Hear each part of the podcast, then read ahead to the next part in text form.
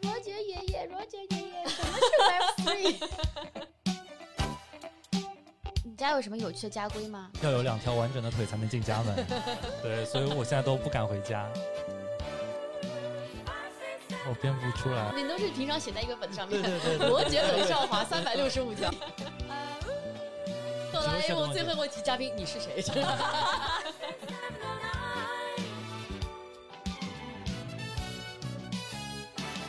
？Hello Hello，大家好，欢迎大家来到诺拉 A 梦新一期录制啊！今天我们请来了一位 素人嘉宾啊，是我的一位好朋友，让我们掌声欢迎 Roger。我们能不能让罗杰做两种不同的自我介绍，做一个职场版本的？就假如我是在一个工作环境中你遇到的人，你会怎么自我介绍？但如果我是一个在私下的场合遇到的人，你又会怎么自我介绍？比如说我们在一个行业的讨论会上。OK，哎，Hello Hello，哎，Roger 你好，哎，我叫 Nora，请问你是？我是 Roger，这没有了，就没有了。对，Roger 一定不是个 sales，大家看出来了吗？没有，因为我的工作是投资人嘛，作为职业，所以基本上你都会去介绍啊，你好，我是罗杰，对吧？和 I'm Roger，然后我是在某某资本，然后看什么方向，然后会介绍一下基金的基本情况，然后可能我日常主要的工作是，比如说我会看企业服务软件这个赛道，同时会关注消费领域。然后投资阶段大概是什么什么什么事儿，所以是个非常标准的，会有模板式的客服式问答。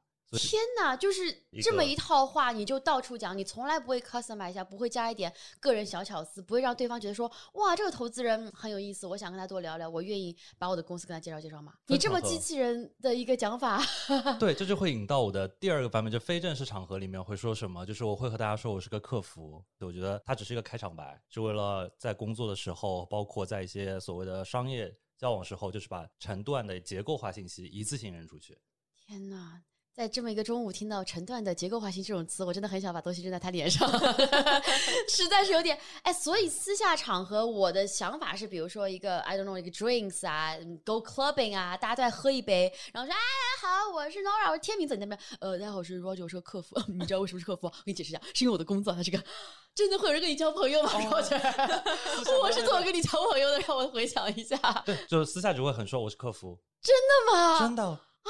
你性格相对来讲，你是一个比较偏内向的人吗？你是 I 吗？还是你是 E 呀？测出来？呃，五十五十吧。五十五十，没有一个比较偏一丢丢的一个。我的性格上非常有趣和无趣的部分，就是我的所有测试都非常的 in the middle。真的吗？就包括政治立场，包括就各种性格，就是会发现 I 和 E，然后甚至我的 F 和 P 都有可能会非常中间。而且时不时可能隔两三个月测试下来，都会有点不一样。什么都是中，天哪！How about 我们来讲一讲 Roger 的三个 fun facts，告诉我们。呃，罗杰是个残疾人啊。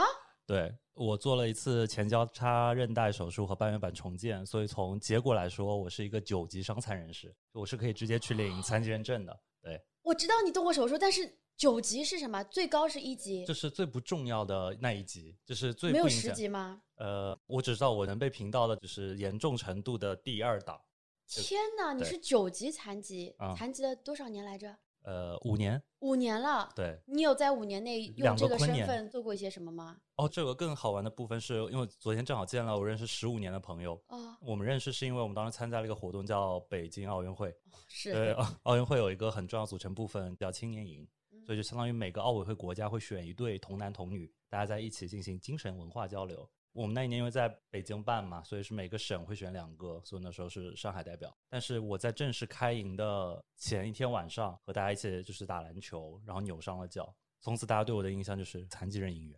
所以那段残疾的经历，其实给你的身边的朋友留下了很深刻的印象。对，能找到工作和对象都是靠这个，拿出张证说关心关心我吧，就是关爱 关爱我吧。老板最好不要裁我，不然的话，我们有很长的仲裁流程，你可能歧视了叉叉叉。对，我们本来想好好聊聊罗姐是怎么样在职场上发光发亮的，后来发现要断条腿才有这么一个希望，直接交出了大招，就是保命。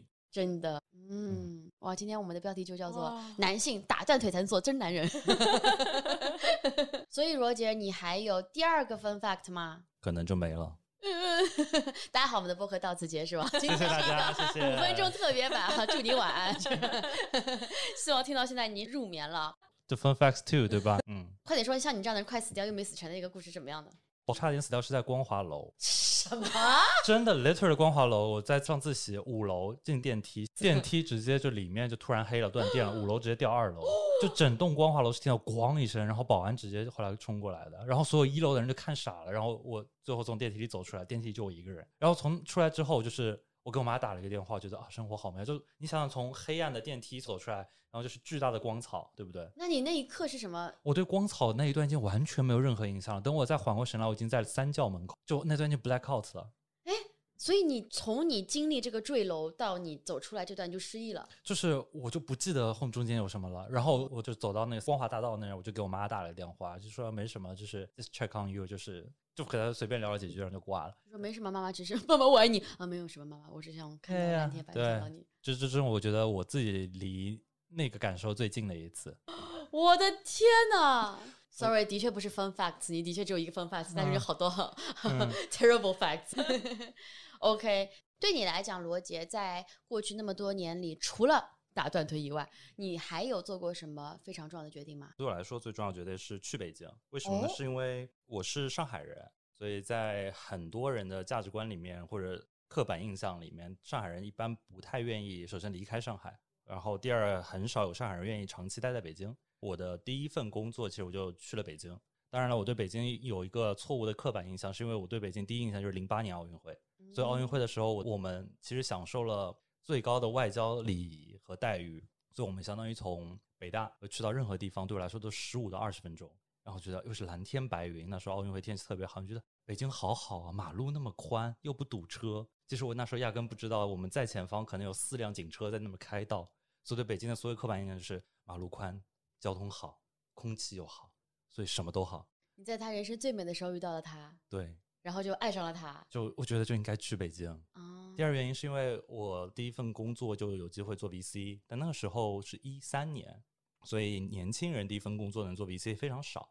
然后我觉得当时拿到的 offer 其实也是跟着中国的风投教父严岩，然后在他的机构，我当时入职的时候是十五年历史上第一个应届毕业生，我觉得那还挺难得的。那我觉得很多朋友肯定会很想问啊，你是十五年内第一位应届毕业生，为什么那么 special 来着？呃，简单来说，是因为行业本身发生结构变化，对于很多细分领域都突然蹦出了一个概念，叫做投资九零后。大家会觉得九零后是一批奇葩，所以在一三年的时候，就是第一波九零后踏入职场的时候，大家都会觉得这群奇怪的东西是什么。很多机构会发现自己不懂这堆人，所以需要会尝试一些新鲜血液，去更好的理解这些人。第二呢，那个时候机构本身做选择时候，老板就是动了念头，想手把手带一个新人。能够把自己整套的价值观体系从一张白纸上开始搭建。第三点呢，我觉得也是因为我的大学的一些经历比较有趣啊。说到这个部分，在上海的人说自己是理科生，是不是很奇怪？不会啊，你怎么对上海人有那么多刻板印象？上海人不喜欢北京是不是很奇怪？不不是上海人就自己不是。对对对对对，是因为今天是高考嘛，我们在录制的时候现在是高考时候，但是你会发现上海都是加一，就一门学科，所以我们对于理综的能力就很差，然后我们的卷子很简单。哇，是 Roger 说的啊，不是我说的啊。那上海人理综能力都很差。但我在复旦的第一个专业是材料学，所以我是工科生。但后来是我转了专业，因为发现我在复旦那样的环境里面，还是更喜欢各种社会活动也好，或者社团活动也好。我做过商业实践类社团，做过咨询的实习，然后机缘巧合去参加过了 VC host 的商业比赛。在那过程里，我也加入过一个创业公司做校园推广。我至今记得老板面试我的时候，因为我等了他两个月时间，然后他会说第一句话是，他们和我说有个很不错的年轻人，靠，这不就一张白纸嘛，就把你简历往桌上啪一扔，就觉得完蛋了，完蛋了，完蛋了。哦，压力面，缓一缓，缓一缓。出来之后，我给 HR 和 refer 我去的同事都打了电话，我说完了，完了，完了，反正老板就和我聊十五分钟，第一句话就是就这张白纸啊。所以他当时问你什么问题？十五分钟里面，你还记得吗？哦，当然记得。他问你说你是个怎么样的人？说、嗯、我是个断过腿的人。哎，老板要不要我？啊，哎呀，好可惜，那时候我还是个健全的人 啊，好可惜哦，好可惜，好可惜，好可惜哦。对。老板金撒很滑，我会滑下来，要当心点。我印印象特别深的是我正式入职的第一天，然后我后面的专业是社会学，然后妍妍她是中国社会学开山鼻祖费孝通的关门弟子，对，你今天要抛多少个成语？我帮你记一记好吗？这个对，然后入职第一天就自我介绍，然后就是呃和所有四十几个同事吧，哪里人，然后在哪里读的书，然后前面都很正常，然后学什么，我说社会学，全场安静，然后接下来五秒钟之后全场爆笑。因为妍妍是特别懂社会学的人，所以他就会说一半是常识，一半是废话的专业。对，就是我那个专业。对，哦，他当时没有看到你是这个专业吗？他应该有看到，但我觉得他没有那么 care 这个部分。如果按那个数就 behavior 的那些问题，就是你是什么样的人，然后你喜欢看什么样的书，你的底层价值观和驱动的东西到底是什么，然后你的来自原生家庭是什么，对他们来说会很重要。因为他们希望你有好奇心、有驱动力，但也希望你有不错的眼界和商业判断能力。了解了，那就是个小型播客呀，那十五分钟，聊的就是你的一个对底层逻辑，你的一个价值观。对，天呐！所以罗杰，你应该非常擅长录播客，因为你在你刚毕业的时候就已经成功的在你老板的内心播客当中获得了一席之地。差别就是那是 one on one，对不对？然后播客可以就往外播，对。了解。那我们今天的主题就改一改吧，今天主题叫做如何和 Roger 学做人啊。那个，我们来学习一下 Roger 呃优秀的、成功的这么一个历史啊。第一步打学习断腿他怎么样？学习他怎么样啊？这个非常成功的在当年那个浪潮里面啊，获得了第一位九零后 VC 人的这么一个身份之一，可以这样说吧？当年那个浪潮里面，算是对。算是。那你觉得在那个之前多久的时候，其实你就觉得说 VC 会是你一个职业选择吗？我们也给正在学校里面或者是正在考虑进入职场的朋友们一些小的 tips。对，说到这个，我觉得是我的感触，因为我的妹妹，我有一个表妹，然后今年大三，马上升大四，所以我也会和她聊职场选择。但回想我们毕业那会儿的时候，其实真的也有一个所谓的金字塔，或者是一个所谓的阶梯，大家都会觉得投行是最难进的，往下是咨询和外企，然后可能会有银行、四大等等。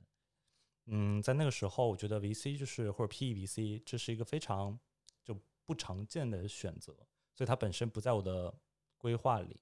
呃，我的人生有无数的规划，但从来没有好好的实施。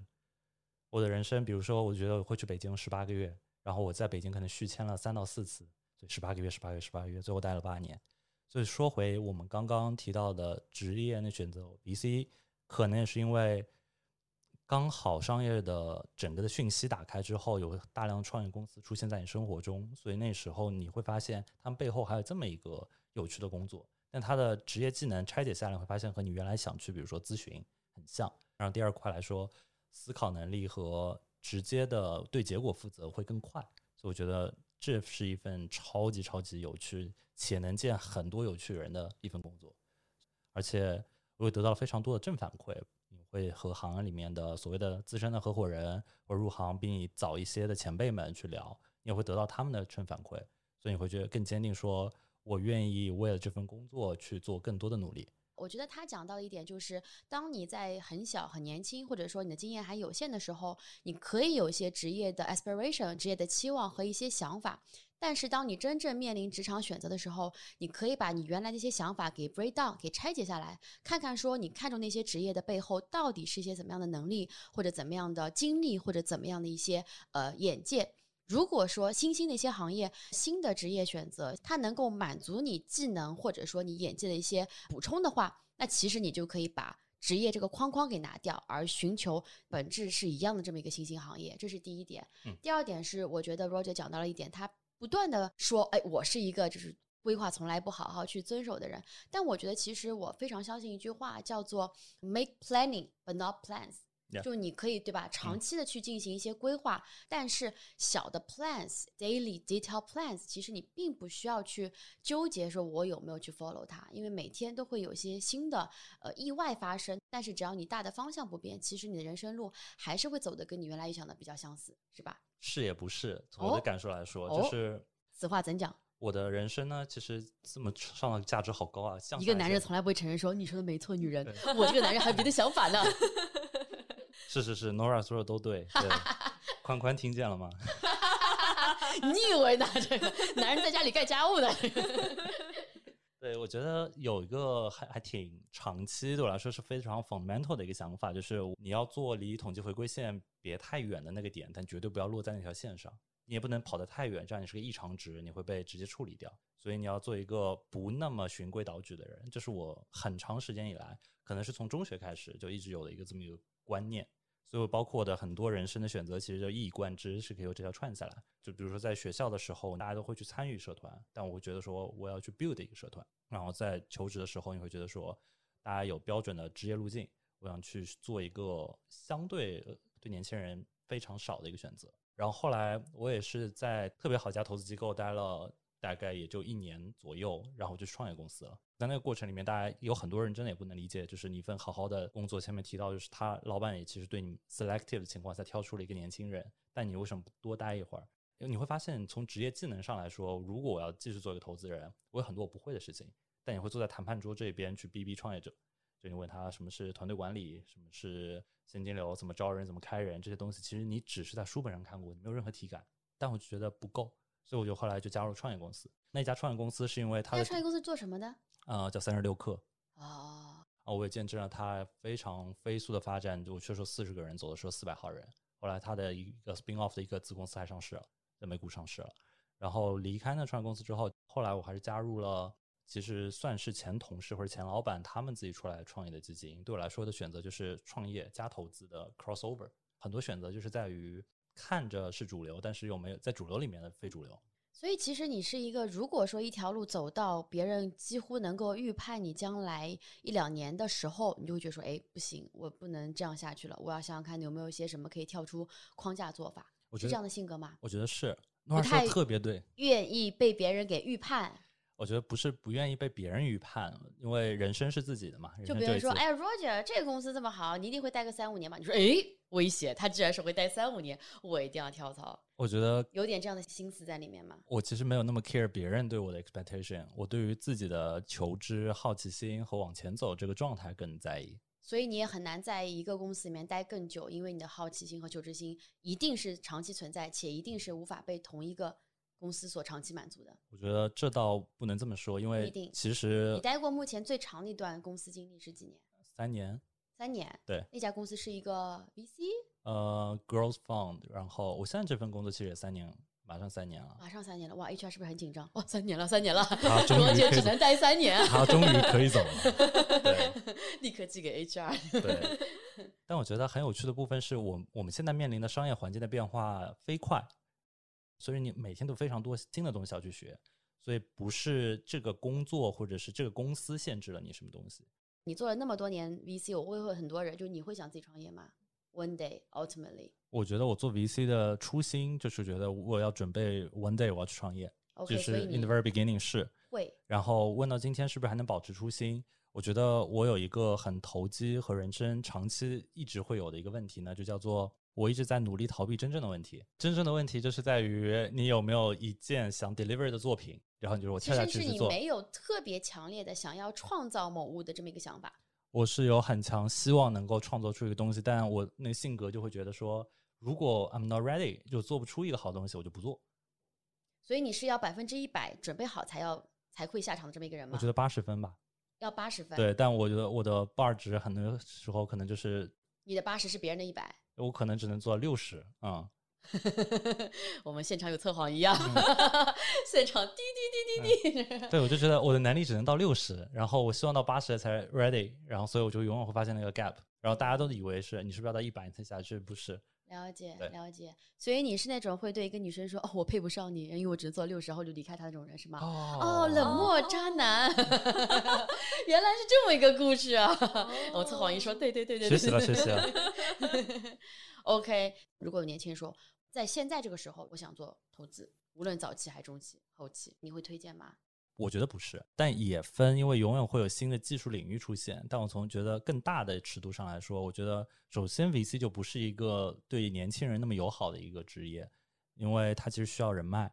很多时候，因为你的人脉深度不够或者质量不够高，其实你在做一些无效的勤奋或者低效的勤奋，所以我觉得这并不是一个有效或者就是能够长期给你有积累的。当然，你可以说我认识很多人，但我觉得在这里面真正有价值的很多核心的东西，可能是需要，比如说在业界或者是在公司里或者更好的商业环境里面得到锻炼之后，你可能有更多的可能性成为一个更好投资人。所以第一来说，我就觉得年轻人不要只出卖你的体力。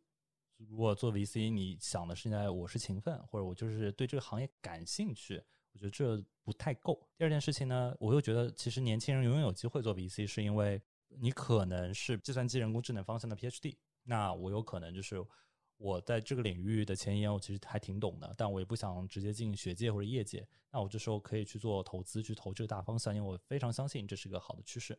所以这还是有可能帮助很多优秀的年轻人进入到 VC 领域的。那如果让你来说的话，你觉得现在这个阶段年轻人最适合进入的行业是什么呢？第一份工作？哦，这是个好问题。其实我很难给出一个客观的回答，因为第一，原本熟悉的话语体系其实红利不见了。原来最熟悉，比如说互联网、移动互联网这些不见了。比如说新能源，可能再往前些大家讨论芯片，那你说是不是一个好的选择，或者是不是适合的选择？我觉得都很难说。整个经济环境导致增速变少了，然后服务业相关的支出和各方面其实相对都会下滑。然后包括原来大家做电商，可能开店都能赚钱，那现在发现消费变差了。所以对于年轻人的选择，其实在迅速的收窄。如果我们去结构化去对比的话，我们可能反而要去看，可能二十年前到三十年前的日本的年轻一代人到底在干嘛。但有很很有可能有个悲观的结论，就是很多年轻人就不工作了，对，就开始在家打游戏等等。所以你但回大家回过头来，你有可啃老，哎，姚姐建议是啃老，哎，你有可能能成为好的内容领域的创作者。就是我觉得我反而会非常鼓励，包括我会和我我妹妹去讲这件事情。当然，我又逃避了我的想做创作事情，转嫁给别人。但是呢，其实我非常主张让他成为一个超级个体，有自己感兴趣的价值或者观点就可以输出。第二件事情呢，我也和他强烈安利了所谓的 Metaverse 和 Web Three。年轻人要赌科技变革的那个部分，而不能去参加已经成熟的牌桌游戏。就是永远去找一些可能真的能带来结构性变化的，但又不是纯投机的事情。那只要够有趣、够前沿，所以年轻人都可以去做尝试。所以我会鼓励大家做超级个体，因为现在 AI 很方便嘛。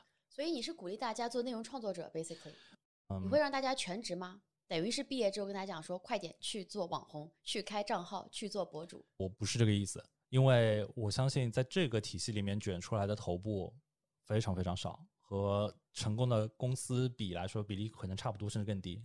更核心的出发点建议是，不要把自己作为一个卖时间的东西扔到一个体系里面去。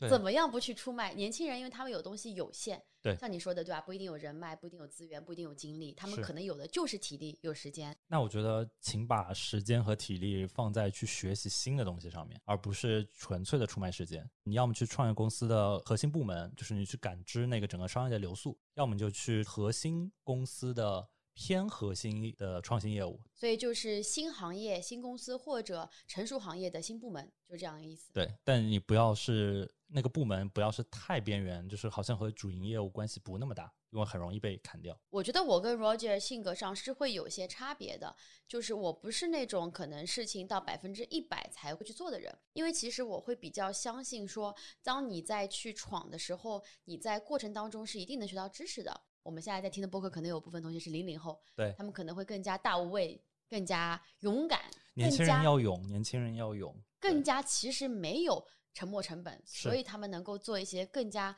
激进的选择，而且也正如你所说的，其实当你的选择越来越少的时候，很多选择就变成了一种赌博，就变成一种碰运气，因为你的选择在收窄。对，所以不要对自己，反而这个时候就不要对自己设太多限制了，可以可能更加的冒险一点。我也见过很多零零后就很勇嘛，大家就愿意去尝试嘛。因为比如说 crypto 的那群小孩儿们，大家就真的是非常的 smart，但是也非常的勇敢，就觉得自己是真的在改变这世界。所以那那股勇气就真的很好啊，就永远年轻嘛。对，那我们再正好聊一聊 AI 这一块儿，这块好像也是你目前在看的比较多的一个领域。唉，这个问题真的是你你这次希望你真真诚的回答我，请用一句话形容什么叫 Web Three。Web Three 和 AI 是两个概念。对，我先说 Web Three Web Three 是一个还没有被证实的叙事，对我来说，叙事，对，就是 narrative，它只是一个叙事表达，它现在可能是一种技术，对吧？它是个非常抽象的一个泛的概念，所以你让我一你句用问题话去表达回答了我的问题。对啊，用魔法 打打败魔法，因为你让我解释什么是，或者一句话去描述什么是 Web Three，我觉得很难。它可能是用了区块链技术去改变了某些。太太不不不要讲区解释。给三岁小孩听呢？哎哦，解释给 good。哦，他说罗杰爷爷，罗杰爷爷，什么是 Web Three？如果只是个小孩告诉他 Web Three，跟你讲 Web Three 的人都是骗子。那如果是一个十五岁的少年，哎，大哥，什么叫 Web Three？Web Three 就是一种前沿的区基于区块链技术的，我还是会蹦出区块链几个字十来。五岁，十五岁我觉得十五岁的年轻的小男生，我已经知道区块链了吗？我觉得他们应该会已经知道区块链了。就我见过好多中学，他们已经开始做区块链的，就写代码创，就是开始写代码做项目，就真的 they're super cool。就我觉得现在时代真的是有很多这样的年轻人呀。所以等到我孩子长大的时候，可能八岁说：“妈妈，这个网站要帮你黑进去吗？”然后就 呃，像如果他八岁的时候，很有可能就没有网站这个概念了。啊，对，什么什么叫没有网站这个概念？就是你有可能你的交互界面就是一个 Siri 或者是一个助手，你和他说我现在要订个外卖，然后就没有网站这个东西，他就是用 AI 去调了一个 API 接口，然后一个接口调了另一个服务，就不需不需要打开一个 APP 了，没有 APP 没有网站，它都是接口对接口的服务。现在如果别人来问你说：“哎，Roger，作为一个这个行业看了很多的人，嗯，根据现在的趋势，根据嗯现在的发展，以嗯及现在人的智能和呃能力，你嗯觉得未来五年或十年这嗯两个阶段最可能发生的一些变化是什么？呃五年是去网站，呃，首先就是以我们过往看科技投资的整个经验来看，我们对于未来的预测错误的离谱的程度，就是超乎大家的想象。我们目前的判断来说，最乐观的预期是五年之后能达到强人工智能，就是你可以理解为 Her 那种电影，或者是 Jarvis，就是钢铁侠的那个助手五年后就能够达到了。AI 能达到那个水平，但最后交互界面长什么样，这是现在大家最大的分歧。包括最近不是 Apple 出了那个头对显嘛，大家会觉得说未来去手机化是不是还有个屏会在那儿？我们的交互是不是就是都是 Glass？就是现在大家有一个觉得从目前的就物料水平来看，这可能就是最有可能方向就是手表和眼镜。但手表大家觉得这屏很小，所以最后可能还是靠耳机和你的 Glass 去完成这么一个交互。这是五年后，就五年后有这么一个 AI 能做什么和 AI 长什么样上面有这么两个可能性。有那么可能，但这是我们对于 AI 的认认知的一个非常，我觉得是 shallow 的一个投射，就投射以我们对于现代 AI 往前推演，再推回到我们现在的科技水平或者我们现在有的工业水平上，可能长那样。如果说百分之九十的预言都是错误的，那现在我们去做 envisioning 和 forecasting 还有意义吗？呃，有，因为我们有有些人是通过实现他预言的未来来改变世界的，因为每个人都在做预测，有可能不同的公司也在做预测它的方向。永远有科技公司和人在往前走，就有些人的预言就变成了现实，然后大部分人人的预言就成为了错误。但永远是要相信去做 forecast，要去做创造，所以人类才会往前去推演。所以科技进步都是这样子的。你刚刚讲的是五年后，那如果是十年后呢？从你的个体来讲，你觉得十年后还会发生什么啊更大变化吗？那我这是一个纯个人的想法和工嗯作的，就是其实是不是这样说？就是五年你还勉勉强强可以有一些现在的一些 base 或者是一些 evidence，但是十年的话，就其实就是一个非常飞的，就是开脑洞。就是开脑洞，就等于是一个未来。是虚化来讲，对你觉得未来会怎么样？首先，你觉得 地球会毁灭吗？呃，我希望没有打仗，没有打仗大概率还不会啊。没有打仗，你觉得是不会毁灭的？对，目前我们反正以我的知识体系里面，没有听说可能在二零三几年地球就没了嘛。就我们在聊的时候嘛，大家不是说最常见理论是说人类会被三件事情所毁灭，一个是人类内部战争、外星人和 AI。你是觉得是哪一个？还或者你觉得会有第四种可能性？我会希望说最后我们会成为多星际的你希望先说你觉得可能是怎么样的？不，我就觉得按目前科技发展，如果大方向没错的话，就有可能我们成为多星际文明和硅基、碳基二选一两条路线，就会不同的流派。就是有些人可能会觉得说，我 physically 的要离开，可能是离开太阳系，可能是离开地球。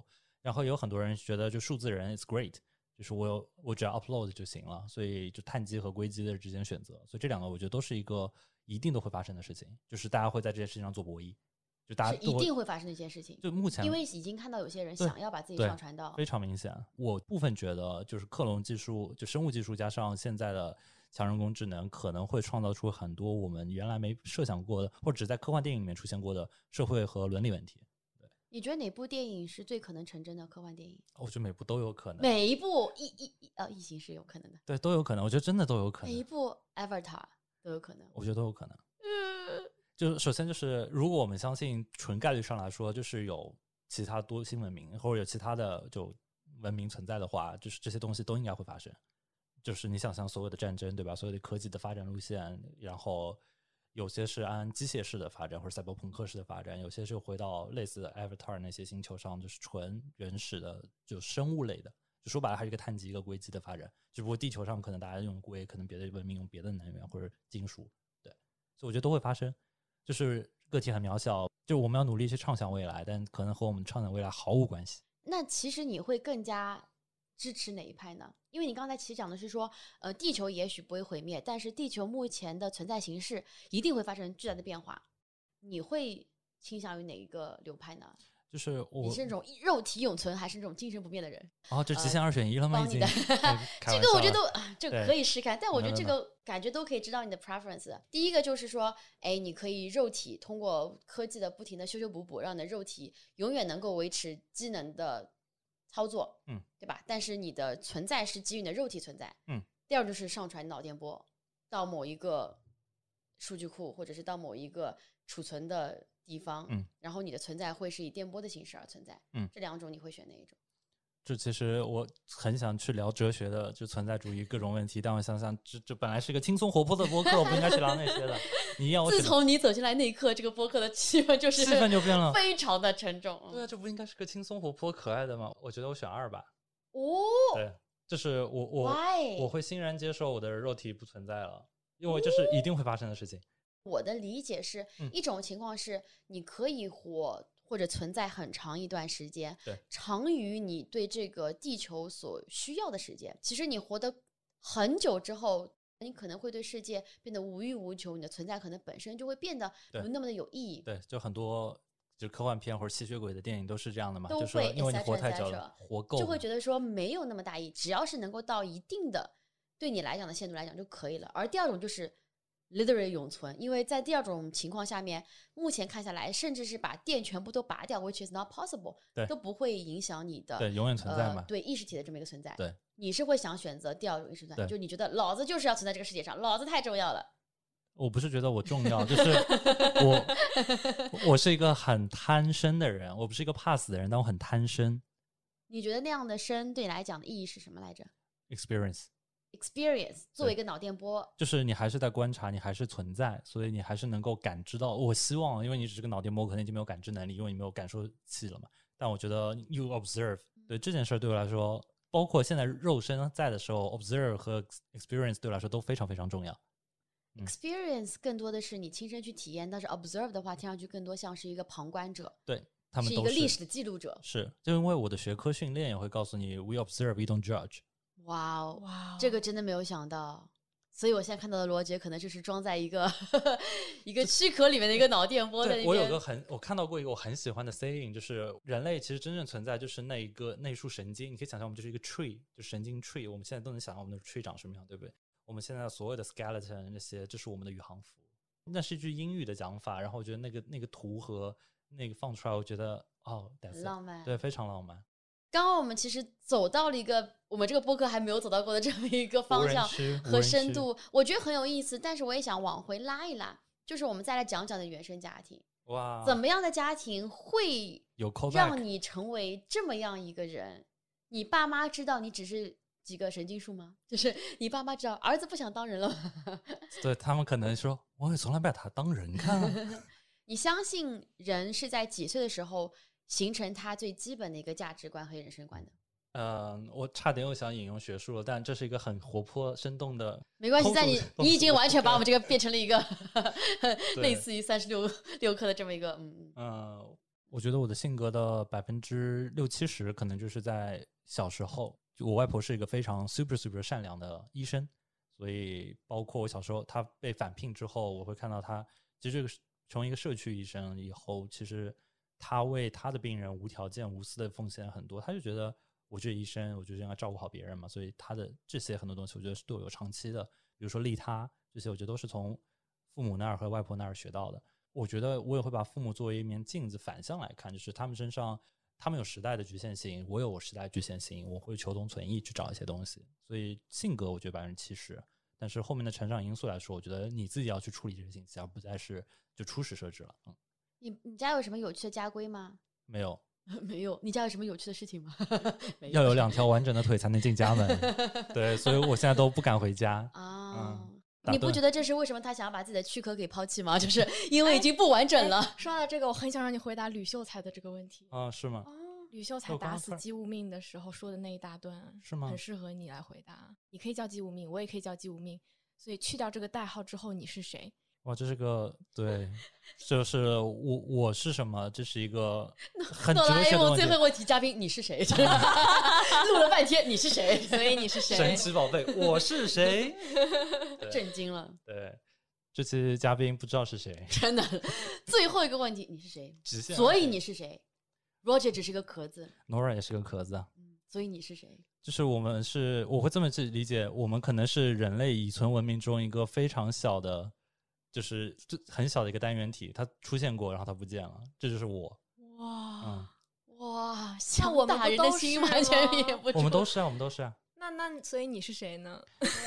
什么 define 了你不同于我们这两个独立的个体？对，因为感觉你好像肉体也可以不要，就是什么都可以不要。呃那 define 都不是 Roger，define 我们面前这一坨东西的区别于你跟别的肉块的是什么？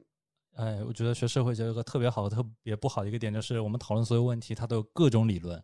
但简单来说，就是你信哪一个？live on 哪一个嘛？就是学科训练的不好的结果，就会导致你每个你都会听，然后你觉得都在脑子里，你不会 highly believing 一件事情，他真的是个很中立的人哎。很中立，是不是很讨？厌？